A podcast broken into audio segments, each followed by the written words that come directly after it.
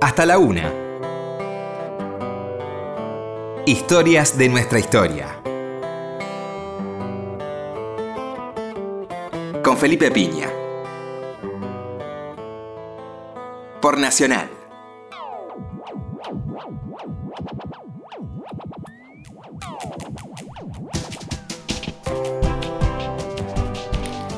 Hola, muy buenas noches, ¿cómo les va? Acá estamos nuevamente en Historia de nuestra historia. ¿Qué tal, Roberto? Hola, Felipe, buenas noches. Bueno, aquí estamos comenzando el fin de semana con placidez, en este horario que nadie tiene por qué estar apurado. Si están apurados, lo lamentamos mucho. Vayan calmándose. Claro. Bueno, aquí vamos a hablar de- del tema que manda la fecha de alguna manera, el 25 de mayo de 1810.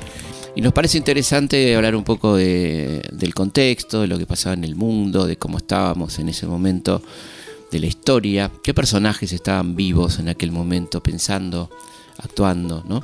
En esa cosa que nos parece tan importante, que es poner en contexto, ¿no? Cuando hablamos de un hecho histórico argentino, nunca nos tenemos que olvidar que todo hecho de nuestra historia se produjo en un contexto determinado. Andaba por ahí, por ejemplo, Beethoven, ¿eh? Este, bueno, mucha gente interesante del mundo. El mundo estaba convulsionadísimo por Napoleón. ¿eh?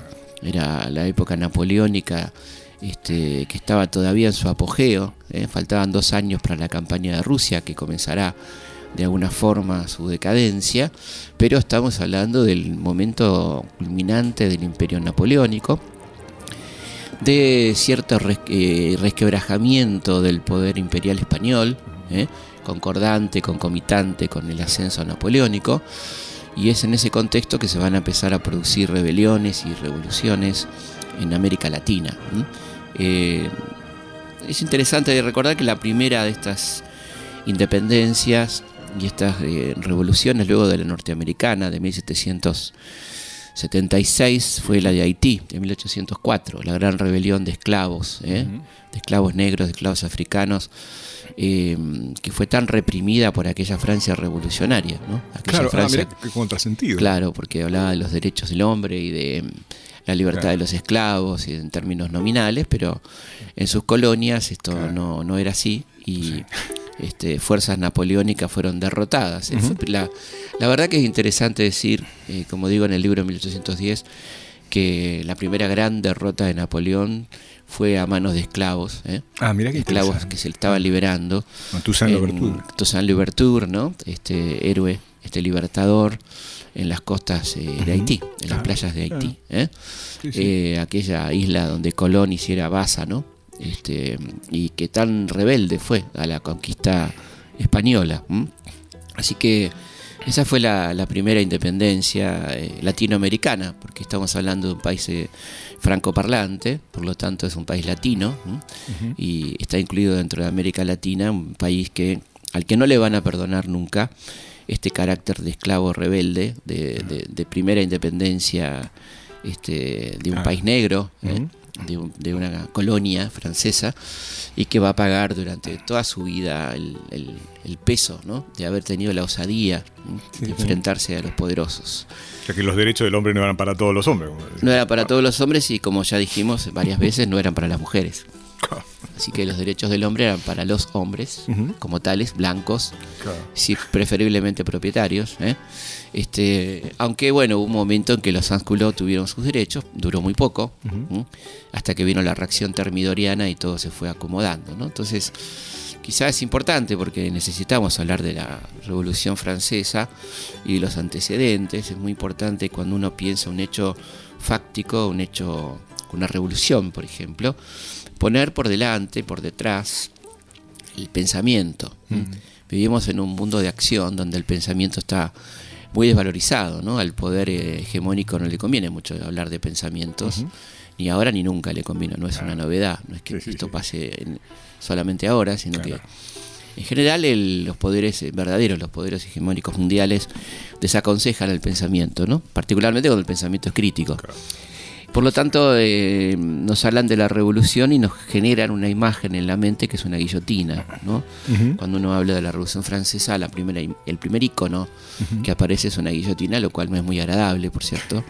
eh, a nadie le, le gusta y, y sobre todo cuando nos explica qué es esa guillotina, en qué contexto se usó, cuánto tiempo se usó y cuántas cosas más importantes y más interesantes tiene la Revolución Francesa que la guillotina. ¿no? Ah, qué interesante, ¿no? Porque el planteo es como si previamente hubiera habido una edad dorada, sin guillotinas y con ángeles, más o menos. Sí, es, es muy interesante esto que decís, porque no hay eh, ni la décima parte, diría yo, de la infinísima parte de crítica eh, tan fuerte al régimen de Luis XIV, que se estudia en los libros como una época dorada de Francia, como Sí, sí. un rey sol, este, un tipo que eh, era tan animal que decía el Estado soy yo, ¿no? Este, no, a los animales no se les ocurren esas No, cosas, no, Tan que- brutal, digamos. Eh, y tenía además un manual del, del torturador, ¿no? En el cual se solazaba él mismo redactando partes de eso, que mató miles y miles de personas, ¿no? Y que mandaba a la prisión a cualquiera que no pensara como él. No es visto el régimen del Rey Sol, Claro. esa Francia, es más, el siglo de Luis XIV se dice, y te ponen ahí, este, bueno, la época que estaba Molière haciendo sus comedias, y, ¿no? Y la, y la política fisiocrática, ¿no? Sí, sí. Eh, pero este el mercantilismo. ¿m? Es más, eh, la verdad es que cuando uno ve los manuales de historia, todavía algunos modernos, ¿eh?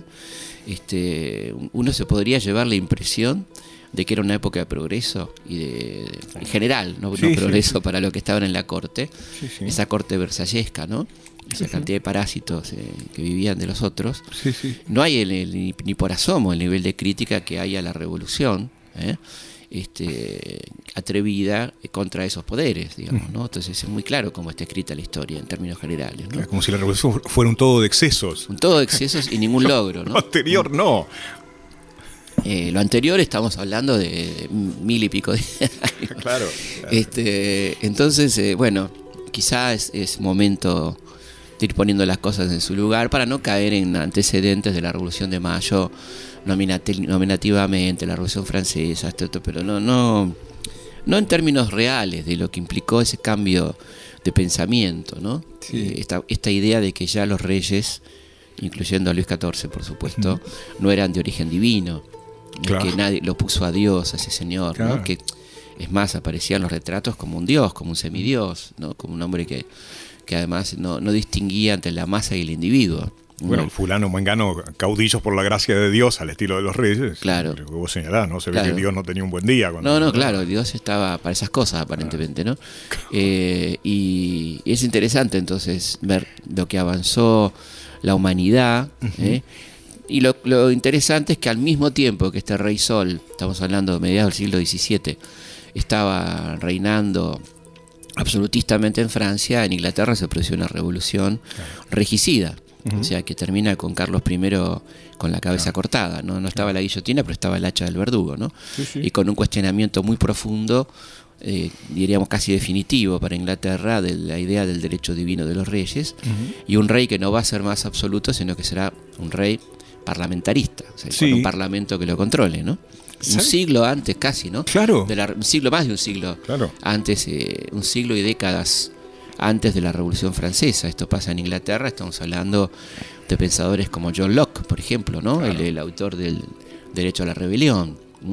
Es decir, que mm, estas ideas que, son, que se van sumando a la dignidad del hombre, de la humanidad, donde ya eh, aparece el individuo. ¿m? Nosotros cuando hoy pensamos en algo del individualismo, pensamos en algo negativo, ¿no? Pero en ese momento eran ideas muy positivas, en el sentido de que individuaban, o sea, distinguían al ser humano de la masa. La masa en conjunto no tenía derechos. Ahora el individuo va a empezar a tener derechos, ¿no? Va a empezar a pensárselo individualmente. Eh, y es un detalle muy interesante. eh, Sí, sí, uno sí. de los aportes del liberalismo individualista, digamos, en ese sentido, ¿no? Estas son ideas que, que se van sumando y que van a explotar de alguna manera en 1789, pero que venían madurando. Así que vamos a hablar durante este programa un poco de las bases del pensamiento de la Revolución Francesa, que tiene mucho que ver con las bases y fundamentos de la Revolución de Mayo. Hasta la una. Historias de nuestra historia. Me decía fuera del micrófono, Roberto, por favor te pido que se lo digas a los oyentes, no, Sí, seas, no egoísta. ¿Eh? Compartamos, por Claro, favor. no, hay un concepto que nosotros estudiábamos en aquella vieja época, que era el del despotismo ilustrado. Entonces Sí. preguntaba, ¿y cuando no era ilustrado? Era despotismo a Era secas despotismo nomás. a secas. Y efectivamente, bueno, il- il- ilustrado relativamente, ¿no? Podríamos decir, porque ilustrado en el sentido que fomentaban hasta cierto punto eh, la fundación de bibliotecas, la fundación de museos, siempre con un criterio bastante elitista, tampoco creábamos que se estaba ampliando la educación a todo el mundo. Eh, Catalina de Rusia no se dedicó a, a- a- así ampliamente a eso, sí fue una gran lectora eh, por ejemplo, de los pensadores de la revolución, ¿no? Pero estaba muy lejos de aplicar esos conceptos a su imperio zarista. Claro. Eh, Carlos III de España podía leer a algunos de los pensadores de la revolución, pero estaba muy lejos de aplicarlo a sus colonias españolas, donde manda a reprimir violentamente la rebelión de Tupac Amaru y se opone a todo intento revolucionario. Es decir, que eran déspotas ilustrados relativamente. Es interesante que Carlos III, a quien llaman déspota ilustrado, prohíbe los idiomas indígenas en toda América, ¿no? Eh, y impone el castellano, ¿no? Este, claro que para eso él era la ilustración, porque era Claro. la barbarie del, del, del idioma originario frente al avance de un idioma superior, teóricamente, ¿no? en, su, en su forma de pensar. Pero es interesante eso de, de todo para el pueblo, pero sin el pueblo, que es una falacia total, porque en ningún momento hubo nada para el pueblo en términos concretos. Tantísimos Sí. años de, de- de imprenta Claro. no, no hace que la gente lea. Obviamente, digamos. Este, entonces son, son versiones de la historia que circulan a partir de, de ciertos pensadores que se conforman con la publicación de libros, ¿no? que confunden, como decía Belgrano, Claro. confunden la publicación de libros con que la gente aprenda. ¿no? Este, son dos cosas muy diferentes. Entonces, eh, claro, eh, hay una cierta amplitud de publicación, se publican libros, ahora ¿quién los lee? Que es la, la pregunta revolucionaria que se hace Manuel Belgrano. Que dice, existen muchos libros, es verdad, pero ¿a cuánta gente llegan? no? Claro. Este, si hay un reino de analfabetos, etcétera, etcétera. Entonces, eh, son preguntas curiosamente hechas más que nada por los americanos. ¿eh? sobre todo por los americanos. este, no, no hay tantas preguntas de este estilo en voces de europeos. ¿eh? Así que yo creo que mm, est- asistimos a un momento interesantísimo, que es el momento de la ilustración, ya en su plenitud. Eh, el, el gran padre es Kant, ¿no? ese pensamiento justamente que habla del individuo en un sentido de responsabilidad y de, de derechos y de, de responsabilidad y de derechos, ¿no? Es decir, el- el- el- la, la razón crítica, la razón pura, pero también el, la ética, ¿no? Sí, la ética sí. kantiana de qué responsabilidad tiene el individuo frente al otro, ¿no? Claro. Y además el tema de la revolución industrial, que, que no solamente va a dar conciencia de clases, sino además necesidad de los derechos. Exactamente. Si todo esto se da, eh, esta, este crecimiento teórico, esta necesidad teórica de derechos en un marco de avallazamiento de derechos, como es justamente en el caso de Inglaterra eh, la revolución industrial, ¿no? que es eh, efectivamente una, una quita de derechos básicos como la propiedad a miles y miles de personas, campesinos que son cercados, se producen los cercamientos de campos y a esa gente no le queda otra que migrar a las ciudades, donde comienza a trabajar como mano de obra muy barata, semiesclava casi, en, en los talleres de telares, en los talleres eh, textiles, que van a dar lugar a la revolución industrial. ¿eh? Entonces, eh, creo que, que son un montón de, procesos concomitantes muy interesantes, sin los cuales no entendemos la revolución de mayo que se da en ese contexto. ¿no?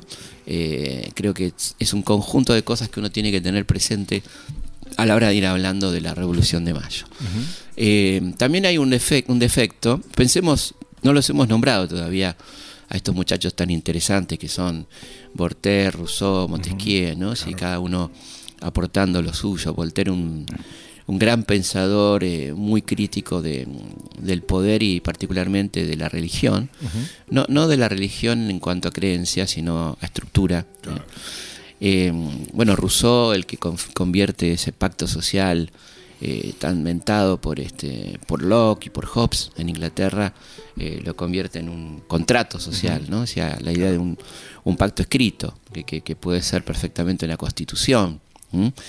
Eh, Montesquieu con su división de poderes, ¿no? Este, El espíritu de las leyes, bueno, todo esto que, que habla de la división de poderes, cosa que, que, se, que tenía muchísimo que ver con otros pensadores y, y otro proceso fundamental al que en nuestro país se le da poca importancia por nuestra cultura extremadamente afrancesada, que es la Revolución Norteamericana, ¿no? Claro. Eh, madre de la Revolución Francesa, esto dicho por, por los propios franceses, con cierta reticencia también. Pero pensemos que es una revolución que se produce, la primera gran revolución de la ilustración y, y de la edad este, previa a la edad contemporánea. ¿no? Casi uno podría incluso situar el nacimiento de la edad contemporánea un poquito antes con la Revolución Norteamericana. Es decir, la primera revolución que instala una república que divide poderes, ¿no? legislativo, ejecutivo y judicial, Sí, sí. eh, donde los títulos de nobleza eh, caen este, por propio peso, ¿eh? Eh, y con personajes eh, muy interesantes que, van a influir notablemente en el pensamiento francés y con un tipo clave, que es la bisagra entre las dos revoluciones, que es Benjamin Franklin, embajador de los Estados Unidos en Francia, hombre clave para poder este, entender la- esa transmutación de pensamiento entre el pensamiento de los Estados Unidos, que por supuesto también absorbe mucho pensamiento inglés, ¿no? De ese pensamiento que, del que hablábamos antes, eh, y el pensamiento de la revolución. ¿no? Claro, Uno piensa, bueno, y esta idea de que tiene que haber igualdad para que haya independencia Claro. también, ¿no? Claro, y hay un concepto muy importante en, en los norteamericanos que es la idea del contribuyente ciudadano. Si yo, si el Estado me tiene en cuenta, me individua, me detecta como individuo para ser contribuyente, también me tiene que detectar como individuo para ser un hombre con derechos. Claro. ¿no? Es decir, el impuesto da derechos. De ahí el Boston Tea Party, bueno, todos esos este, elementos que se producen en el camino a la revolución, que básicamente ponen el acento en que los colonos eran contribuyentes de- y por lo tanto tendría que tener participación política, por ejemplo, ¿no? Un concepto fuerte, interesante, que va a ser muy importante en el proceso revolucionario, ¿no? Es decir, que ¿Sabes de qué pensaba? En el sheriff de Nottingham, en la exacción de impuestos, Claro, claro. el hecho de, bueno, guarda que viene eh, el hombre del rey para sacarle todo ¿no? lo que pueda. Claro, estamos hablando de Robin Hood, estamos hablando de, de alguna forma de justicia, ¿no? Claro. En ese reino de injusticia tan, tan enorme en, en el que se vivía. Y, y ya está, ya que estamos en América, digamos, eh, es importante también pensar en las rebeliones indígenas, ¿no? Que van a tener mucha importancia, que son soslayadas eh, en los antecedentes de la Revolución de Mayo, pero una revolución como la de Tupac Amaru, como la de Tupac Katari, que van a ser tan importantes para los pensadores de la revolución, particularmente para algunos porque estuvieron en la zona. Pensemos que Moreno y Castelli, por ejemplo, Claro. estuvieron en Chuquisaca y se empaparon de ese proceso revolucionario, conocieron los avatares de la revolución de Tupac Amaru, eh, su fracaso y los tormentos y horrores eh, sufridos por, la, por, por sus líderes, ¿no? Toda la familia Tupac Amaru, lo mismo le va a pasar a Tupac Katari, Sí, sí. que es el continuador de la rebelión, en, en este caso en el actual territorio de Bolivia, en nuestro Alto Perú. Eh, bueno, todo esa, ese conjunto de, de ideas uno podría pensar que explotaba en la cabeza de estos jóvenes, ¿no? Jóvenes en que, que uno debe mencionar sin duda a Manuel Belgrano, ¿no? Eh, Como, como pionero absoluto de todos ellos, como el primero que se pone a pensar, por una cuestión etaria también, este, nace antes, nace en 1770, eh, y digamos que fue funcionario real, ¿no? funcionario del consulado, donde él va a instalar una serie de conceptos eh, muy contracorriente. Claro. fomento de la industria, defensa de los indígenas, Con todo lo que él vivía como funcionario, ¿no? Claro, más siendo funcionario del consulado real, ¿no? Este, y por lo tanto llega con una gran ventaja al momento de producirse la revolución y es uno de los activistas más importantes, más, más visible, mucho más visible que Moreno durante la etapa previa a la revolución, ¿no? Es decir, es un hombre que está activando con las milicias, que participa de la previa de la revolución, comandante de un, de un cuerpo militar, ¿no? Sí, sí, sí. por lo tanto tiene otro tipo de participación. Y Moreno, por supuesto, como, como un gran cerebro, como motor del- de la revolución, un gran rusoniano, un tipo que, que ha traducido a Rousseau, que tiene un pensamiento concreto. Y bueno, todo esto va entonces a, a estar preparado ¿eh? para ponerse en marcha con reuniones previas que uno podría pensar que comienzan cuando después de las invasiones inglesas hay un empoderamiento de los criollos, es decir, sí. eh, la creación de milicias criollas, el- la demostración palmaria de que el, el virreinato está débil, que no tiene muchas posibilidades militares de resistir. ¿eh? Eh, la crisis de ese, de ese régimen colonial, evidentemente, ¿no? ¿Sabés que recordaba la frase de Belgrano? Aquello de queremos al amo viejo o a ninguno. Al viejo amo O sea, ninguno, claro, ninguno. claro, claro. Es que en definitiva es ninguno, ¿no? Ninguno. Este, tenía que decir al viejo amo porque estaba todavía siendo un funcionario colonial. Claro. De hecho, lo será por unos años más.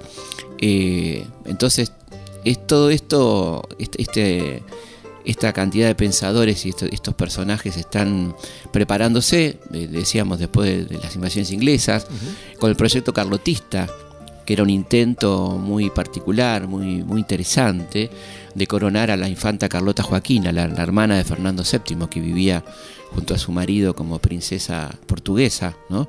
en, en Río de Janeiro. ¿eh? Este, cuando ya Napoleón entra a Portugal y manda a la corte entera de Brasil a Río de Janeiro, un hecho muy importante que vamos a tener que tener presente, Sí. cosa estratégicamente fundamental para Gran Bretaña, estacionar una base naval en un lugar súper estratégico para controlar todo el cono sur, ¿no? Eh, bueno, la- la- el traslado de esta corte portuguesa naturalmente cobra influencia en el Río de la Plata. Y ahí aparece la posibilidad de coronar a la infanta Carlota como princesa del Río de la Plata, como reina, la reina del Plata sería, en términos tangueros. Sí, mira vos. Y claro, y sí, sería así, ¿no? Sí, decir que la rima por ahí no la favorece, pero. No, este, Carlota, Carlota. Este, eh, bueno, y, y tenía mucho de gatita Carlota la infanta, ¿no? Vamos a ver que tenía de la gata Carlota más que. Claro. Eh, y bueno, pero claro que ese, ese proyecto carlotista en el que está muy metido Moreno, Castelli, Rodríguez Peña y demás, eh, claro, fracasa porque, porque ellos querían una monarquía constitucional y hacen una constitución completamente inaceptable para Carlota, una constitución de una modernidad y una cantidad de derechos este, para los súbditos que a la infanta le parece inaceptable y por eso fracasa este proyecto. ¿no? Ese es el, fracaso del carlotismo, pero ahí ya quedan en contacto todos estos muchachos que van a convertirse luego en la primera línea de la Revolución de Mayo. Historias de nuestra historia. Por Nacional.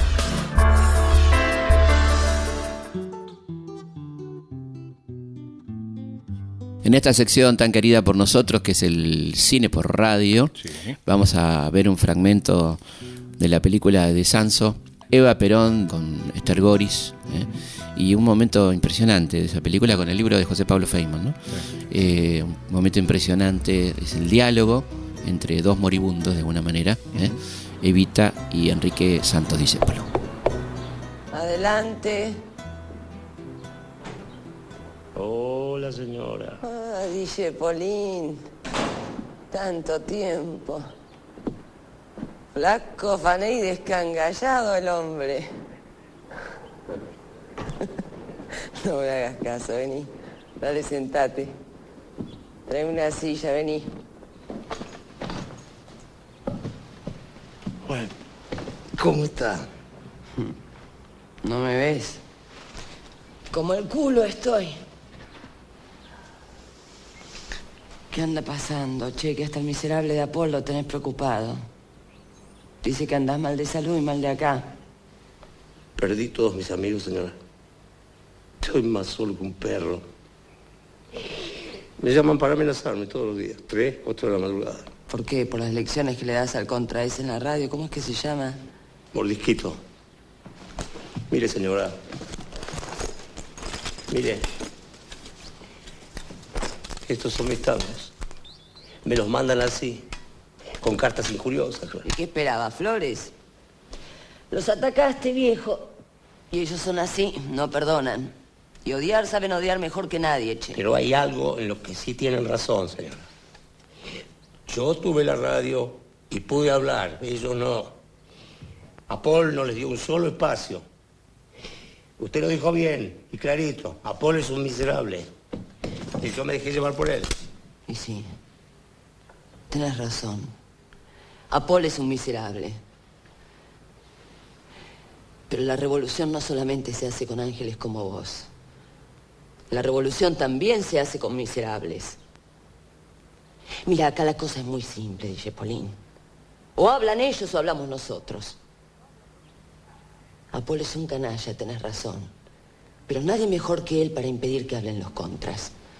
Él se lleva en el alma la pasión de silenciar a los demás. Entonces me equivoqué, señora.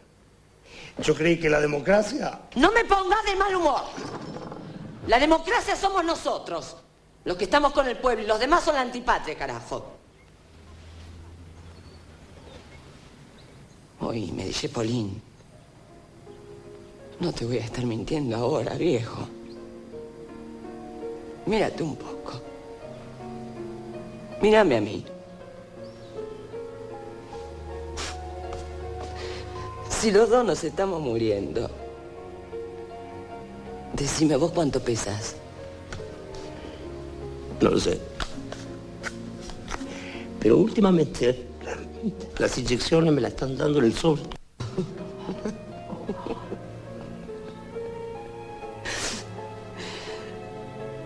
Entérate entonces. Esta es una guerra, viejo.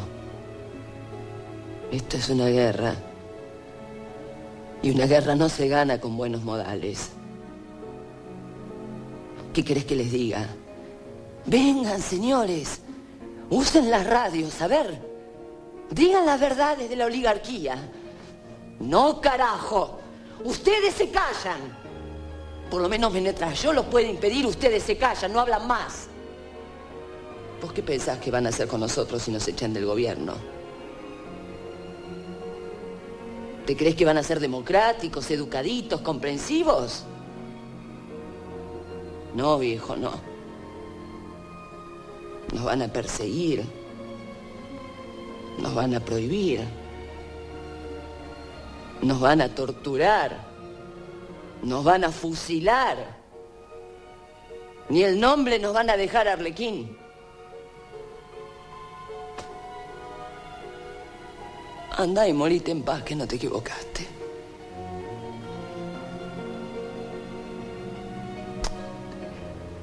Las cosas son así, viejo. Algunos lo pueden tolerar y otros no. Pero las cosas no deberían ser así, señora. Déjate de joder. No me vengas con mariconadas de poeta, ¿querés? Ahí estabas escuchando a Enrique Santos Discépolo y a Eva Perón ¿eh? en la película Eva Perón de, de Sanso. Nos vamos a una pausa con publicidad histórica y continuamos aquí en Historias de nuestra historia. Pero mujer, has comprado otro juego de baterías. ¿Vos te crees que somos millonarios? ¿A dónde vamos a parar? No me grites, ni te enojes, ni te asustes, por favor. ¿No ves que es el mismo juego, limpiado con relusor? Relusol.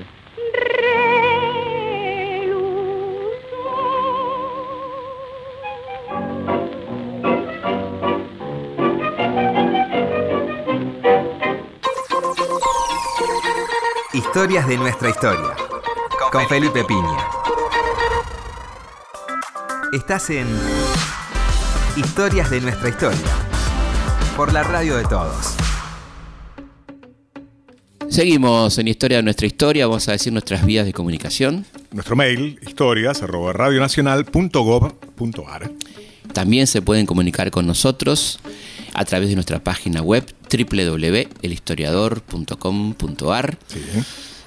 Eh, ahí pueden suscribirse a nuestra Gaceta Histórica, la revista mensual, una revista que está muy linda, la verdad, estamos muy contentos con la revista, todo el equipo eh, dirigido por Mariana Pacheco, que estamos trabajando en esta revista, que tiene más de 120.000 suscriptores, tiene algo que no se ve mucho en las revistas literarias, que son anticipos de libros, esto es bastantes páginas, a veces casi un capítulo de un libro que está por salir.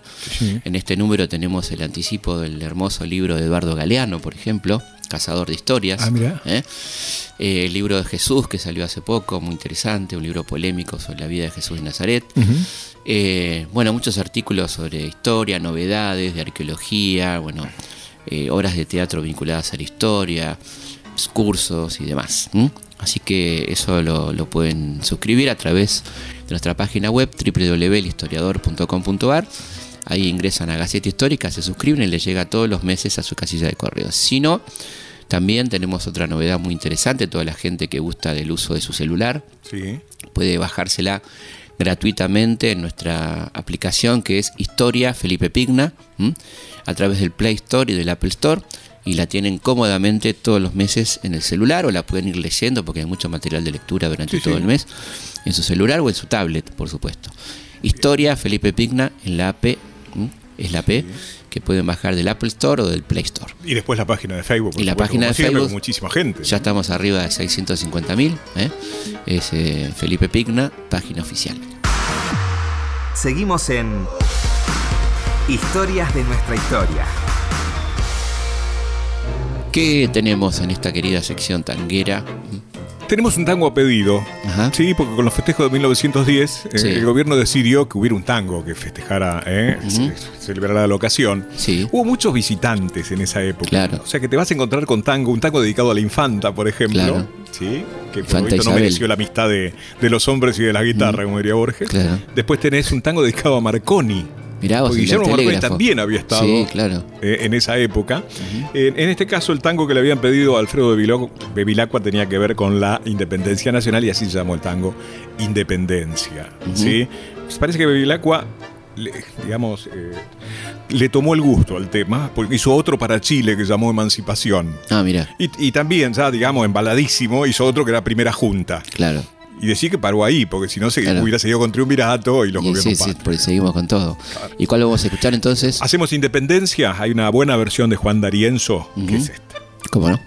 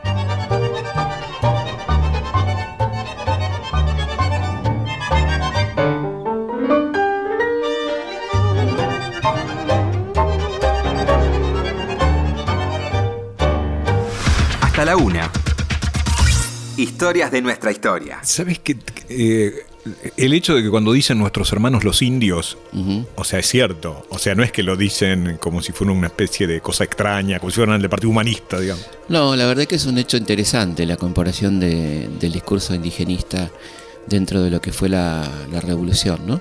Es decir, este, aparece muy fuertemente en Mariano Moreno. Eh, hombre que había, se había recibido de abogado en Chuquisaca en 1804 eh, con una tesis sobre los indios. Era su tema. Su tema Claro.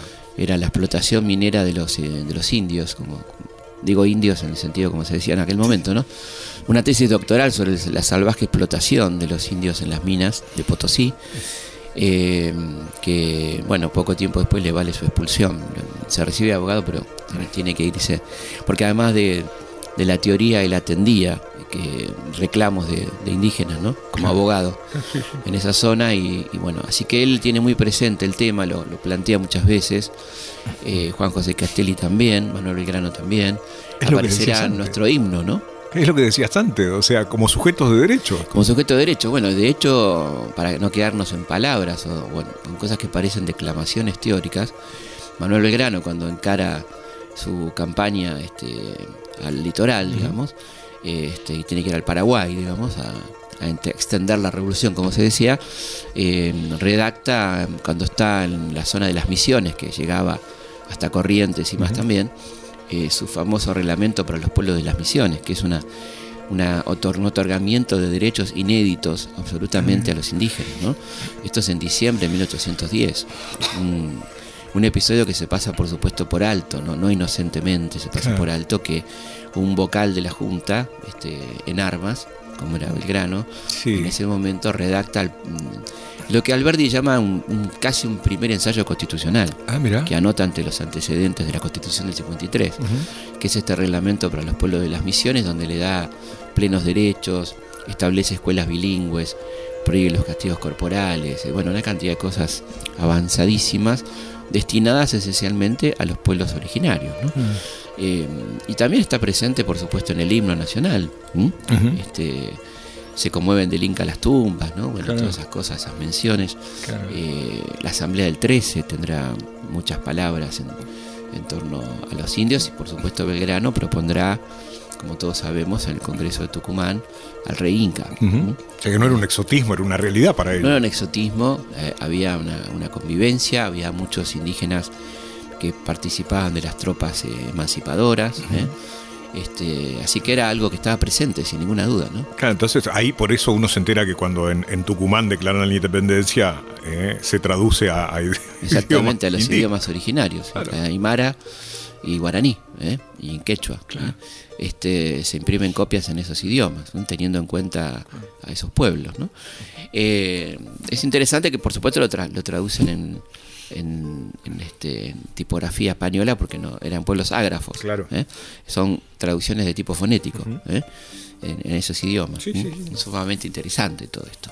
Volviendo a, cómo se gesta esta, esta revolución y qué estamos festejando, este, o al menos deberíamos este, el 25 de mayo, eh, es la, concreción de un primer paso muy importante camino a la independencia, a la ruptura, eh, muy pensada, muy inteligentemente pensada en torno a, cómo debía procederse. ¿no? Primero, evidentemente no fue, como se nos cuenta en algunos libros, donde se nos aniña, término que no me gusta porque los niños no tienen nada de tontos, son muchas veces mucho más inteligentes que los adultos. se nos atonta en todo caso. Se nos atonta, pero, pero, pero se aniña en el sentido que se, dice que es una historia, un cuentito de niños, ¿no? Mm. Este, ya los cuentos de niños les comentó a los que no están enterados que son bravísimos. ¿eh? Los cuentos de niños ya no son lo que eran. Claro. Este, las princesas huyen despavoridas en favor de las brujas, las Monster High y todo ese tipo de cosas. Eh, por lo tanto, esta idea de que es un, pacto de caballeros donde van Belgrano y Castelli y, al decirle a virrey que se vaya, tipo, ¿cómo no? Ya me voy. Bueno, nada ocurre así en la historia. Ningún régimen se retira sin luchar. así que fue muy duro todo ese proceso que, se desata a partir del 18 de mayo, ¿eh? con la llegada de la noticia de la caída de la Junta de Sevilla que se había producido varios meses antes. Por supuesto que acá nos enteramos con el retraso de los barcos, con la llegada del barco, una, fragata inglesa, John Paris, que trae la noticia de la caída del último bastión español ¿eh? y la creación de un consejo de regencia. Ahí ese es el punto de debate interesante donde empiezan a operar los criollos y donde ya tienen pensado una estrategia. Esto es, eh, formar una junta, derrocar al virrey, formar una junta que reconozca este, la soberanía de Fernando, que es una manera altamente inteligente de desconocer al único poder real verdaderamente existente en España. Es decir, el Consejo de Regencia. ¿no? Porque si la idea de los criollos que hicieron la revolución, que es una revolución evidentemente porque se usaron las armas, este, hubo que sacar al virrey por la fuerza, no es que el tipo se va. Eh, la idea, si la idea hubiera sido mantener la dependencia, ¿m? y esta burla que algunos hacen con en- enorme ignorancia, ¿no? de que hacemos una revolución para jurar fidelidad a un rey, este, están pasando por alto el hecho más importante, estratégico, una ingeniería política muy interesante, que es negarle fidelidad a la institución existente en España, en, en- en lo que quedaba de la España irredenta, digamos, en la isla de León, ¿no? en el sur de España, que era un consejo de regencia conformado por lo más rea- reaccionario de España, obispos, este, funcionarios reales, que querían mantener las colonias este, aferradas. Entonces se desconoce absolutamente esa autoridad, reconociendo la autoridad de un rey ausente, que, que se suponía muy improbable su regreso, ¿no? ya que Napoleón en 1810 estaba en su mejor momento. Y este rey, Fernando VII, estaba cautivo de los franceses. Por lo tanto, era una acción inteligente para ganar tiempo en un contexto muy complicado, donde teníamos a Inglaterra, no en Londres, sino en Río Janeiro. ¿Mm? Inglaterra estaba en Río Janeiro, quiero decir, estaba la, Sí, el sí. apostadero naval con todo el poder, este, presionándonos muy firmemente para que no nos declaráramos independientes. Es que esa creación de un primer gobierno no implicara automáticamente la declaración de independencia. ¿Por qué? Porque Inglaterra era aliada de España y Inglaterra no podía aparecer públicamente apoyando a unos insurrectos que propiciaran la independencia. Entonces esta fórmula consensuada, digamos, de jurar fidelidad al rey cautivo, permitía, mientras tanto, generar un gobierno propio. Claro. Este, ir pensando cómo se encaminaba este proceso hacia la independencia real. Este, esa, esa es la clave por la cual esta junta que se va a crear, luego de una semana agitadísima, muy llena de movimientos militares, de, de de- de aprietes al virrey, de negativa del virrey este, de aceptar la nueva realidad, del notable cabildo abierto del 22 de mayo, debate público donde se destaca básicamente Juan José Castelli defendiendo a los patriotas y el obispo Lué eh, defendiendo los intereses españoles, ¿eh? donde finalmente se vota eh, y gana por amplia mayoría el voto patriota, pero el, este, el síndico del cabildo hace fraude, ¿eh? desconociendo la votación popular, implantando una junta trucha absolutamente que tiene nada más y nada menos que al virrey como presidente de la nueva junta, ¿no? Y a gente que ni siquiera fue consultada para integrarla, como el propio Castelli, por ejemplo, como el propio Saavedra. Esto, bueno, ahí sí provoca la reacción definitiva, eh, violenta, digamos, este, que, que termina con la, eh, la renuncia forzada del virrey Cisneros, y ahí sí la implantación de una nueva junta, donde aparece este personaje que no había tenido una gran de- de este, actuación en la previa de la revolución, que es don Mariano Moreno Claro. ¿Mm? este, un abogado del Cabildo que va a cobrar a partir de ahora sí una importancia, un tapado realmente, ¿no? Claro. Que va a co- cobrar una importancia notable, ¿no? Ahora, qué interesante, porque lo que planteabas es que hay un tema jurídico importante, porque uno dice, bueno, pero había un rey en España que no era precisamente Fernando. Exactamente, Y que había, que jurarle fidelidad a ese rey. Claro, ¿Qué se hacía? Esa era, esa era la, la argumentación, es muy importante lo que decís, porque eh, las opciones de juramento de fidelidad eran eh, finalmente, porque se venía retaseando la jura a José, evidentemente, acá nos regíamos por el régimen de juntas, o sea, obedecíamos a la Junta Central de Sevilla, que era la, la junta resistente al avance napoleónico, ¿no? Claro. En realidad, teóricamente, nosotros éramos una colonia francesa. O sea, había un rey francés, un, este, José Bonaparte, Claro. el hermano de Napoleón, ni más ni menos, que mantenía sus colonias, que por supuesto esa comunicación estaba muy complicada y casi rota, pero en teoría nosotros le debíamos fidelidad a José. Como esto era inaceptable para todos los patriotas del continente, así fue, este, se optó por jurar fidelidad a la Junta de Sevilla. Caída la Junta de Sevilla se produce un tema de legitimidad Claro. este, muy complicado y se opta entonces por negarle fidelidad al Consejo de Regencia, que ya no es representativo de la Junta, ni representativo de la lucha contra el francés, ni nada de eso, sino que son un conjunto de impresentables. eh, bueno, ahí se le niega entonces esa fidelidad y se opta por una fidelidad claramente ficticia, porque es a un rey que no ejerce, que está cautivo, que no, no parece que vuelva, y de hecho va a tardar cuatro años en volver. ¿no?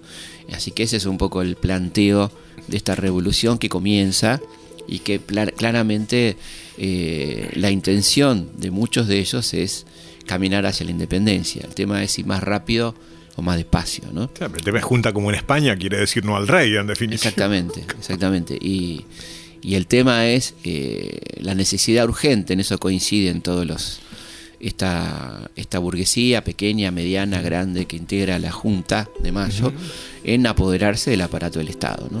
Eso era lo, lo, fundamental. Terminar con el régimen de monopolio, un país esencialmente por lo menos una provincia esencialmente exportadora como Buenos Aires, ¿no?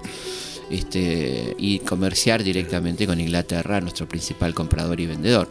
O sea, lo comercial y lo económico están muy presentes. Y en esta decisión comercial que moviliza y que, estimula a la burguesía porteña a apoyar la revolución, no está presente el interior. O sea, es un, es un deseo porteño. Y cuando decimos porteño lo decimos enfáticamente, es el puerto el que quiere el libre comercio.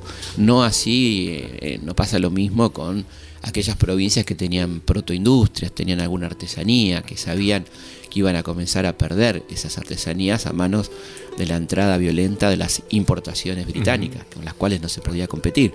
Recordemos que Inglaterra muy inteligentemente adaptaba su industria a las necesidades de la periferia, o sea, producía la ropa que usaban los hindúes habitualmente, producía ponchos, producía bota de pot, producía todo lo que, lo que necesitábamos acá. O sea, no es que producía solamente galeras o, o jaquet de Manchester, o sea, producía ponchos, por ejemplo, y un poncho inglés valía la décima parte que un poncho catamarqueño porque se hacía en, horas frente a los días y a veces meses que se tardaban en hacer un poncho con telar a mano en Catamarca, en La Rioja, en Tucumán.